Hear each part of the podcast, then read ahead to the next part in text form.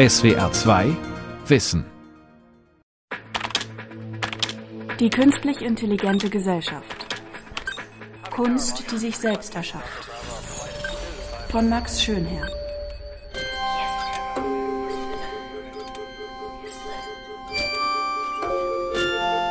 Ich bin Mario Klingemann, ich bin Künstler und arbeite mit künstlicher Intelligenz, Daten, Algorithmen und äh, Code. Als Programmierer? Als Künstler. Wie geht es zusammen? Sehr gut, würde ich sagen. Äh, ist, für mich ist Code quasi mein Werkzeug, Daten mein Material, mit dem ich arbeite und äh, nicht, künstliche Intelligenz, vielleicht meine, meine Pinsel. Und äh, mit diesen Materialien äh, schaffe ich dann neue Dinge, Kunstwerke. Also ich, ich, ich, bin da so drin mittlerweile, dass für mich das so natürlich ist. Die Frage schockiert mich. Zeig mir mal dein Werkzeug, den Pinsel gerade. Was sagt der Pinsel? Da analysiere ich gerade diverse Nachrichten, also Fernsehnachrichten, äh, zerschneide die automatisch in, in Szenen und äh, analysiere dann jede einzelne Szene visuell, um danach quasi neue Arten von Collagen, Filmcollagen daraus zu bauen. Die künstliche Intelligenz kann quasi jetzt äh, Szenen finden, die ähnlich aussehen, die ähnliche Inhalte haben. Also ich, also wenn ich jetzt wollte, könnte ich jetzt such mir alle Szenen mit Donald Trump oder such mir Demonstrationen, such mir ähm, Tierfilme. Sind die Ergebnisse vorhersehbar? Äh, in, die Ergebnisse sind quasi, ich kann die Maschine in eine gewisse Richtung schicken, dass sozusagen äh, in einem Erwartungsbereich mir Dinge produziert, aber was es dann am Ende mir zurückgibt, ist dann doch überraschend und, äh, und unerwartet. Also ist, man versucht quasi diese Balance, versuche ich herzustellen, aus äh, Kontrolle und Überraschung. Könntest du ein neuronales Netz so programmieren, dass genau das rauskäme, was du gerne hättest? Neuronales Netz vermutlich nicht. Also wenn ich das machen würde, dann wär, würde es overfitten. Das heißt, dann, dann wäre es eigentlich, würde es eigentlich die Aufgabe, die es tun soll, nicht richtig machen. Dann würde es quasi einfach nur erwartete Dinge mir zurückgeben. Das heißt, was man ja möchte, ist, dass ein neuronales Netz generalisiert aus den Daten und nicht die auswendig lernt. Und insofern äh, wäre ein neuronales Netz eigentlich das falsche Werkzeug, um, um erwartete Dinge zu schaffen. Mario Klingemann ist Autodidakt. Die Werke, die er international ausstellt, sind meist Videoinstallationen, die in Echtzeit stattfinden. Auf der Biennale 2018 in Seoul etwa stellte er einen meterhohen Bildschirm im Museum auf. Die künstliche Intelligenzsoftware zeigte dem Betrachter darauf Gesichter wie aus einer Fantasiewelt. Die Gesichter änderten sich laufend, je nachdem, wer vor den Bildschirm trat, mal weniger, mal stärker. Klingemann hatte das Programm zu Hause mit vorwiegend westlichen Frauengesichtern trainiert. Nach wenigen Tagen in Südkorea zeigte der KI-Spiegel zunehmend Personen mit asiatischen Gesichtszügen, schmaleren Augenlidern und hohen Wangenknochen. Das Programm hatte selbst dazugelernt und sich angepasst. Der Programmierer des neuronalen Netzes, also Klingemann, hat keine Zeile Code dazu beigetragen. Richte ihn harsch, immer mehr, damit er schläft. All der tödliche Absturz vom Morgengrauen herab muss jetzt sein. Anders als meins zu sein, mit deinem süßen Schein, Leben zu züchten, wenn es das ist, was sie fordern, Liebes. So beginnt ein aus dem Altenglischen übersetztes vierstrophiges Sonett. In Wirklichkeit stammt es nicht von einem Menschen. Eine KI-Software namens JG Noetry hat es aus Hunderten von englischen Gedichten völlig von selbst entwickelt. Niemand weiß, wie das Programm auf die Zeilen kam. Returning M1 Black and age than this, worlds of having seen, and fling M where he. Mit dem abgerissenen Where He, also wo er, endet das Sonett. Die Webseite botpoet.com stellt solchen KI-Texten Gedichte gegenüber, die von Menschen verfasst wurden. Die Entscheidung, wer hier dichtet, Mensch oder Maschine, fällt meist schwer. Selbst Stimmungen kann die Software aufbauen und Wörter erfinden, etwa wenn sie sich als totes Holz beschreibt, dessen millionigen Unfälle ins Mauerwerk kriechen. I'm, I'm dead, wood, wood, whose million, whose million decadents creep, in, creep walls. in walls. Die KI-Textgeneratoren basieren fast alle auf der englischen Sprache. Und das hat zwei Gründe. Um Texte zu erzeugen, muss man Texte verstehen. US-amerikanische Softwarekonzerne wie Google, Apple und Amazon haben große Expertise im Verstehen von gesprochenem Text. Und in jüngster Zeit ist für die Erzeugung kurzer Texte ein Markt entstanden. Natürlich nicht für Lyrik, sondern für Fake News. Ein großer Teil der Tweets im letzten US-Wahlkampf wurde von Softwarebots geschrieben und verbreitet. Programmierer trainierten die KI mit politisch einseitigen Meldungen, die Software warf dann beliebig viele frei erfundene Nachrichten ab, die alle in die gewünschte Richtung gingen, wie dieser Tweet, und eben nicht nach Bot klangen. Oh Gott, Hillary will die Grenzen öffnen und sofort weitere 650.000 Muslime unüberprüft ins Land lassen. Dabei kann sie selber nicht mal die Treppe runtergehen. Man kann neuronale Netze auch gegeneinander antreten lassen, indem sie die Schwächen des anderen kennenlernen und ausnutzen. Mit diesem Hintergedanken setzen Forscher des Fraunhofer Instituts für Kommunikation in Wachtberg Maschinenlernverfahren ein, um Fake News in Tweets zu erkennen. Tweets und Gedichte sind eindimensional. Die Software erzeugt Texte, speichert oder schickt sie ab. Fertig. Bei einem Dialog dagegen geht die Kommunikation in beide Richtungen. In einem Chat muss das neuronale Netz auf meine Eingabe reagieren, wenn man das klassisch programmiert, dreht sich das Gespräch schnell im Kreis. Künstliche Intelligenz wäre hierfür eine ideale Anwendung. Etwa in der Erotikindustrie. Mann tritt in einen Dialog mit sexy Frau, einem Avatar mit braunem Haar, auf dem Bildschirm. Er versucht mit ihr ein Anbahnungsgespräch zu führen. Schon die Antwort auf seine erste Frage, hast du Zeit für mich, geht daneben. Ich möchte Freimaurer werden. Magst du mich? Ich kenne dich nicht. Ich bin 23. Sehr muskulös und sportlich. Ich auch. Kann ich dich mal ganz sehen? Nein. Aber sie nickt bei dem Nein mit dem Kopf.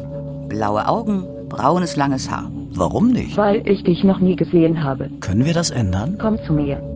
Auch hinter Siri, Alexa und Google Talk steckt künstliche Intelligenz, die aber auf pragmatischere Kommunikation angelegt ist. Schalte die Lampen aus. Spiele Janis Joplin. Chatbots wie Evie bewegen sich dagegen auf Glatteis. Auf die Frage, ob KI böse ist, kann herauskommen, ich bin ein menschliches Wesen. Auf die Frage, wie sich das beweisen ließe, antwortet der Bot, ja, ich habe Butter in mir. Wie viel Gramm? Keine Ahnung, so 10 Grad ungefähr. Das scheitert also auf der ganzen Linie. Die KI-Bewegtbilder, die Mario Klingemann erzeugt, scheitern auch oft. Das Scheitern hat sogar System. Die Personen, die sich seine Software so zusammenfantasieren, können mit drei Ohren und einem Auge erscheinen. Das Auge bewegt sich vielleicht vom linken zum rechten Mundwinkel. Diese geisterhaften Morphs haben ihre eigene Ästhetik. Man könnte vieles davon ausdrucken und einrahmen. Manche Bilder moderner KI-Kunst ähneln Porträts des 18. Jahrhunderts. Eins davon wurde 2018 von französischen Kollegen Klingemanns über Christie's für fast eine halbe Million Euro versteigert. Es zeigt einen schräg sitzenden, fein und dunkel gekleideten Mann vor schwarzem Hintergrund. Wie ein Ölgemälde, leicht abstrakt. Unten rechts die Unterschrift, nicht mit dem Namen der Programmierer, sondern mit einer mathematischen Formel, der Formel, die das neuronale Netz beschreibt. Ein schönes Bild. An der Technischen Universität Wien gibt es ein Institut für Computergrafik, das sich fast nur noch mit künstlicher Intelligenz beschäftigt. Michael Wimmer leitet dort eine Forschungsgruppe, die unter anderem künstliche Texturen herstellt. Das können zum Beispiel täuschend echt aussehende, rostige Flächen von 3D-Autos in Computerspielen oder 3D-Animationen sein oder naturgetreue Baumrinde. Das ist ein sehr großes Thema im, im, im, Research in der Computergrafik und in der Computer Vision natürlich sowieso. In der Computer Vision gibt es fast keine Forschung mehr ohne neuronale Netze. In der Computergrafik und in Virtual Reality nimmt es äh, langsam immer mehr Einzug. Virtual Reality, deutsch virtuelle Realität, ist eine Technik, künstliche Welten räumlich zu sehen, indem man eine VR-Brille aufsetzt. Was die neuronalen Netze hier nicht beitragen können, so wie immer, sind Inhalte. Künstliche Intelligenz kann keine 360-Grad-Welten generieren, die den Spieler hineinziehen. Vielleicht in Zukunft, meint der Wiener Professor. Im Moment lässt sich KI nur nutzen, um die anfassbare Technik der virtuellen Realität präziser einzusetzen, etwa wie exakt die Stellung der Hand des Spielers erkannt und in der Brille wiedergegeben wird. Bertram Tetz von der Technischen Universität Kaiserslautern nutzt statistische Lernverfahren und neuronale Netze, um Ähnliches in der Medizin zu erreichen. Manche Sachen lassen sich physikalisch mit physikalischen idealisierten Gleichungen gut beschreiben. In der Wirklichkeit ist es häufig so, dass Störfaktoren hinzukommen oder äh, individuelle Besonderheiten, beispielsweise bei Gangmustern. Tetz forscht an Methoden, die Bewegung von Patienten mit Sensoren zu messen und sie mit gesunden Menschen zu vergleichen. Wenn Leute jetzt einen äh, Gelenksersatz haben, dann ist, passt das Gangmuster äh, einfach nicht mehr in irgendeine Normkurve rein. Das kann man nicht vorher physikalisch programmieren, weil die Leute einfach sehr individuelle Verhaltensweisen aufweisen, die man ja, einfach nicht mechanisch beschreiben kann oder nur ganz schwer. Wir wissen nicht immer wie. Vielleicht noch ein Beispiel dazu. Gabriele Bläser, Leiterin der Forschungsabteilung Wear Health im Fachbereich Informatik Kaiserslautern. Sensoren sind in, ich denke jetzt die ganze Zeit hier ans Hemd, es äh, schlägt Falten, Sensoren sind in dem Hemd drin und nicht auf der Haut. Man will aber die Knochenbewegung messen. Die, äh, die physikalischen Zusammenhänge, der Sensor sitzt starr am Knochen, bewegt sich damit und aus den Messungen, kinematischen Messungen, kann ich auf die Bewegung rückschließen. Die können wir ja modellieren. Aber wie das Hemd jetzt in Falten fällt und der Sensor, der da drin ist, eigentlich ganz andere Bewegungen macht, da könnte man jetzt äh, irgendwelche äußerst komplexen Kleidungsmodelle äh, äh, reinbringen, um das äh, nachzubauen. Aber das ist so variabel für die verschiedenen Kleidungsstücke. Da würde man wahrscheinlich eher einen datenbasierten Ansatz wählen und so das Modell anlernen. Neuronale Netze wollen wir eigentlich nur einsetzen, wenn es nicht anders geht. Dear fellow scholars, this is Two Minute Papers with Karo Jonai Fahir. Das ist einer von Michael Wimmers Assistenten an der TU Wien. Der ungarische Informatiker Karoli Jolnai Feher. Jolnai betreibt einen erfolgreichen YouTube-Kanal, der sich Two-Minute Papers nennt, also kurze, knackige Ideen in zwei Minuten. In Wirklichkeit sind sie eher vier Minuten lang. Er demonstriert in den Two-Minute Papers ausschließlich Experimente mit lernenden Maschinen. Jolnal Verher ist ein Fan von DeepMind, der englischen Firma, die AlphaGo entwickelte, das KI-Programm, das 2016 die Weltmeister des Brettspiels Go schlug. Die Computergrafikabteilung der TU Wien trainierte ein neuronales Netz mit Videos von Sportlern auf dem Rasen. Die Software sollte die Bewegung kennenlernen und letztendlich den Gang eines Sportlers auf einen anderen übertragen. Also Interessanterweise kann der Algorithmus Ansichten von Personen synthetisieren, die er nie zuvor gesehen hatte. Zum Beispiel haben wir der Maschine den Rücken dieser Person nicht vorgelegt. Was sie uns jetzt zeigt, ist diese Person von hinten, mit interessanten Details, etwa dass der Gürtel sich um die ganze Hüfte zieht. Denn niemand hat dem Programm gesagt, wie kurze Hosen mit Gürtel funktionieren. Die Software hat durch Betrachten vieler Videos mit vielen Personen das Konzept eines Gürtels gelernt. Die Forscher in Wien und ihre 200.000 YouTube-Abonnenten waren verblüfft. Computerspiele gelten seit Jahrzehnten als Triebkräfte für die Softwareentwicklung. Dabei zeigen sich aber auch Grenzen des aktuell Möglichen. Noch arbeitet im Hintergrund der Handlungsstränge keine künstliche Intelligenz.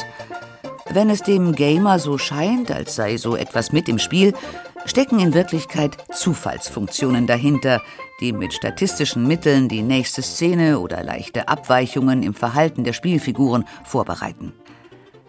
Selbst wenn es technisch gelänge, dass KI sich Spielhandlungen selbst ausdenkt, das Risiko, dass etwas schief geht, dass der Spieler irritiert ist, dass der ganze Aufbau des Spiels in Frage gestellt wird, ist zu hoch. KI bei Computerspielen wird aber seit längerem von außen eingesetzt, nämlich indem man bestimmte Spielfiguren durch Software steuern lässt. Es spielt dann kein Mensch den Krieger, sondern ein neuronales Netz. Welcome back, Sethbling here. You're watching a skilled player play Super Mario World. But this player is not human. It's a computer program I wrote called Mario. Dieses Lehrvideo des Informatikers Seth Bling aus Seattle in den USA zeigt, wie ein Computerprogramm den Klassiker Super Mario World spielen lernt. Dieses Programm wusste am Anfang gar nichts von Mario oder Nintendo, ja nicht einmal, dass man sich mit der rechten Taste am Controller weiter bewegt. Es lernte all das durch neuronale Evolution. Meistens benutzt der virtuelle Spieler nur einen Bruchteil des neuronalen Netzes. Das ist genauso, wenn Leute sagen, man nutze nur 10% seines Hirns. Dass unser MAR-IO-Netzwerk so kompliziert wurde, hängt mit einer 24-stündigen Lernsitzung zusammen.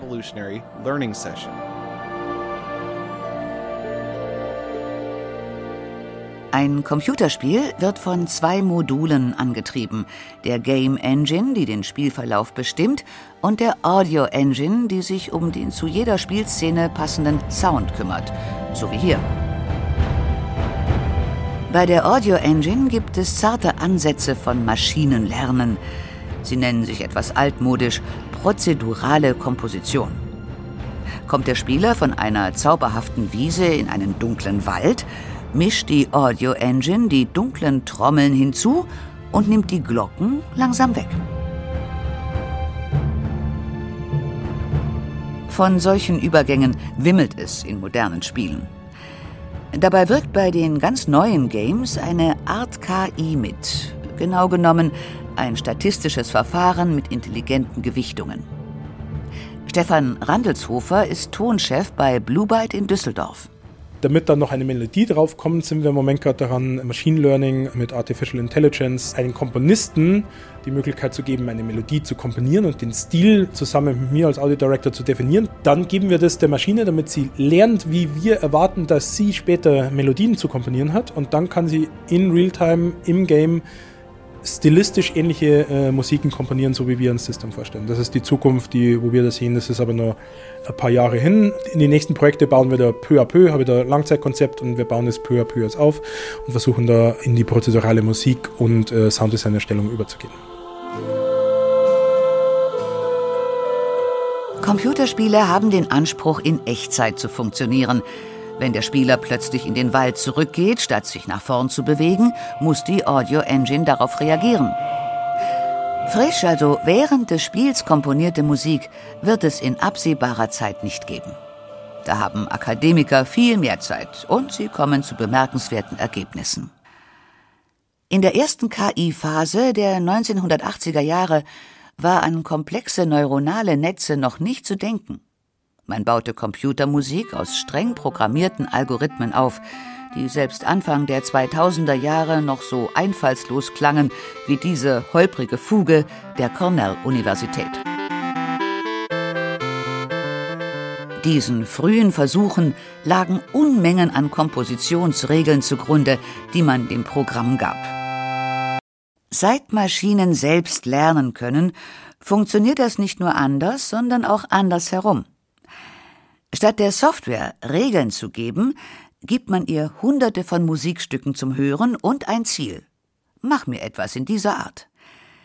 Eine kleine Sensation in der E-Musikszene war die Choralmusik, die eine von Gaëtan Hageres und François Pachet bei Sony CSL in Paris entwickelte KI-Software komponierte. There is no explicit wir haben dem System keinerlei musikalische Regeln über Harmonien oder den Kontrapunkt eingegeben, wie man sie auf Musikkonservatorien lernen würde. Die Maschine lernt alles nur durch die Daten, die ich ihr eingebe. Die Melodie von Wer nur den lieben Gott lässt walten ist uralt. Johann Sebastian Bach zog sie heran und komponierte aus dieser einen Stimme einen sogenannten Choral aus vier Stimmen, Bachwerkeverzeichnis 434. Was wir hier hören, sind nicht irgendwelche beliebigen Begleitakkorde, sondern Bach verwob seine drei Stimmen sehr kunstvoll mit der Vorlage. Dieb Bach aus Paris hat sich große Mengen vierstimmiger Choräle inklusive derer von Bach in vielen verschiedenen Einspielungen angehört und kommt bei der Vorlage der Wer nur den lieben Gott lässt walten Melodie auf folgende Harmonisierung. Gibt man dem neuronalen Netz dieselbe Melodie noch einmal, kommt etwas völlig anderes heraus. Zum Beispiel das. Wie eigenständig Dieb Bach komponiert, kann man hören, wenn man einzelne Stimmen isoliert. Bachs zweite Stimme klingt so. Und die von Dieb Bach so.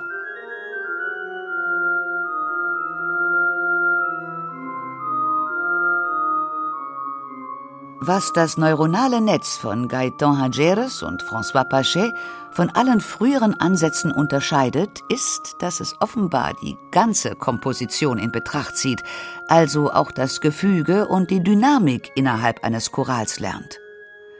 Bach komponierte nie streng von vorn nach hinten und Diebbach offenbar auch nicht. There are still things Manches schafft unser System aber nicht. Es ist nicht in der Lage, das zu sehen, was wir die höherwertige Struktur einer Komposition nennen. Choräle sind relativ einfach. Aber Fugen zum Beispiel haben Motive, also Melodien, die immer wieder in anderen Varianten in dem Stück auftauchen. Die erkennt die Bach nicht. Noch nicht.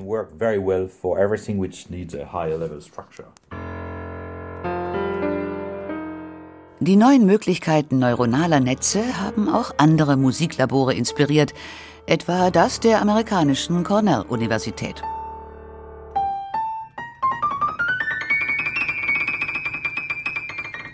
Bewusst hochstaplerisch haben die drei Programmierer es Piano-Genie genannt.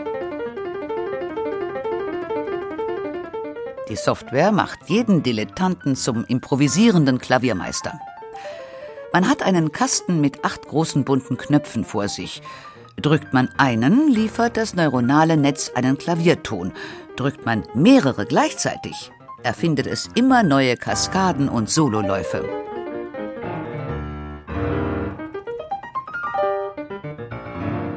Kein Tastendruck erzeugt dieselben Töne und Läufe. Kein Stück gleicht dem anderen. Und es bleibt einigermaßen konsistent in Tempo und Tonart. Das neuronale Netz hat aus einer großen Klassikmusikbibliothek irgendetwas gelernt und wendet es jetzt live an. Künstliche Intelligenz von heute braucht in der Regel lange Trainingsphasen. Lang auch deswegen, weil die Programmierer die Daten, zum Beispiel Musikstücke, eingeben und dem Programm jeweils sagen müssen, gut so oder so bitte nicht. Nach dem Training baut die Software innerhalb von Minuten, Stunden oder Tagen ein neuronales, also einem primitiven Gehirn ähnliches Modell auf, das dann auf Knopfdruck abrufbar ist. Je nachdem, wann die Programmierer das Lernen abbrechen, es könnte nämlich ewig weitergehen, kommt dabei mehr oder weniger Sinnvolles heraus. Ja, also das ist meine Installation, die ich jetzt äh, auf der Biennale in Korea zeigen werde, nennt sich Uncanny Mirror. Der Videokünstler Mario Klingemann hat einmal ein neuronales Netz sehr lange mit Gesichtern trainiert und es wies grobe Fehler in den errechneten Bildern auf. Und hat dann gelernt, die in ein Bild umzusetzen. Nach Pixeln aussehende, zufällig in jedes Bild eingebaute Schwarz-Weiß-Flächen. In jedes Bild. Mal oben, mal unten. Nicht vorhersehbar. Diese Flächen waren im Trainingsmaterial, also den Originalbildern, nicht vorhanden. Zwar kann man in den Code eines neuronalen Netzes hineinsehen, Aber weil KI-Software eine unserer menschlichen Denkweise fremde Logik hat, ist es dem Menschen generell und eben auch Klingemann nicht möglich gewesen, den Fehler zu entdecken. Er musste alles wegwerfen und das Lernen von vorne beginnen. Diesmal brach er etwas früher ab und bekam viel bessere Ergebnisse. Der Münchner Künstler würde gern zur Abwechslung einmal KI-Musik machen, muss aber einstweilen bei der Computergrafik bleiben. Mit meinen Hausmitteln hier, mit meinem nicht ganz so günstigen, aber jetzt schon immer noch bezahlbaren Maschine kann ich Modelle einer bestimmten Größe trainieren. Wenn ich jetzt Musik in einer guten Qualität machen will, dazu brauche ich dann leider irgendwie ganze Serverfarmen. Ein einzelnes Modell zu trainieren kostet dann irgendwie, keine Ahnung, Zehntausende von Dollars und den Strom, den irgendwie ein kleines Dorf in, eine, in zwei Tagen verbraucht. So feine Dinge uns die künstliche Intelligenz erzeugt. Es ist eine Mehr, das käme quasi ohne Kosten daher. Einfache neuronale Netze laufen tatsächlich auf jedem PC und die Software, sie zu programmieren, kostet nichts oder nur wenig. Aber schon bei Mario Klingemanns kurzen Filmen, die er aus vielen Filmclips berechnen lässt, läuft sein PC mehrere Tage und Nächte. Wenn in der Musik Intonationsfehler auftauchen oder sich in die Filme unvorhersehbare Störpixel einschleichen, ist das nicht weiter schlimm. Kunst hat schon immer mit Trial and Error funktioniert. Kein Pinselstrich ist exakt. Aber wenn es ums Leben geht, um Entscheidungen unmittelbar vor dem Crash beim selbstfahrenden Auto, um KI, die bei einem Computertomogramm für oder gegen eine Lungen-OP plädiert oder bei einem Kreditantrag über die Bonität eines Kunden befindet, ist das kein bloßes Ausprobieren mehr. Bertram Tetz, der an der Technischen Universität von Kaiserslautern Medizindiagnostik mit und ohne KI betreibt, kritisiert an der ganzen Entwicklung, dass man dem, dem, was dann da an Auswertung herauskommt, wirklich zu viel noch vertraut ohne wirklich zu wissen. Weil die, weil die ersten Ergebnisse so charmant sind wahrscheinlich, oder? Genau, das ist halt häufig der Punkt. Also, und ich finde das auch gefährlich in gewisser Weise, ähm, wenn die künstliche Intelligenz weiter so propagiert wird, weil es ist äh, in ganz, ganz vielen Fällen ähm, einfach nicht so sicher. Man kann damit bei weitem noch nicht alles lösen. Und das äh, zu sagen oder so zu propagieren, äh, kann dieser Entwicklung auch schaden, meiner Ansicht nach weil dann, äh, wenn es zu großen Schäden kommt irgendwann, weil man dem Ganzen zu sehr vertraut hat, dann äh, ja, werden die ganzen Weiterentwicklungen womöglich gestoppt oder Gelder werden eingefroren. Das wäre schade. Die Welt verstehen. Jeden Tag. SWR2 Wissen. Manuskripte und weiterführende Informationen zu unserem Podcast und den einzelnen Folgen gibt es unter swr2wissen.de.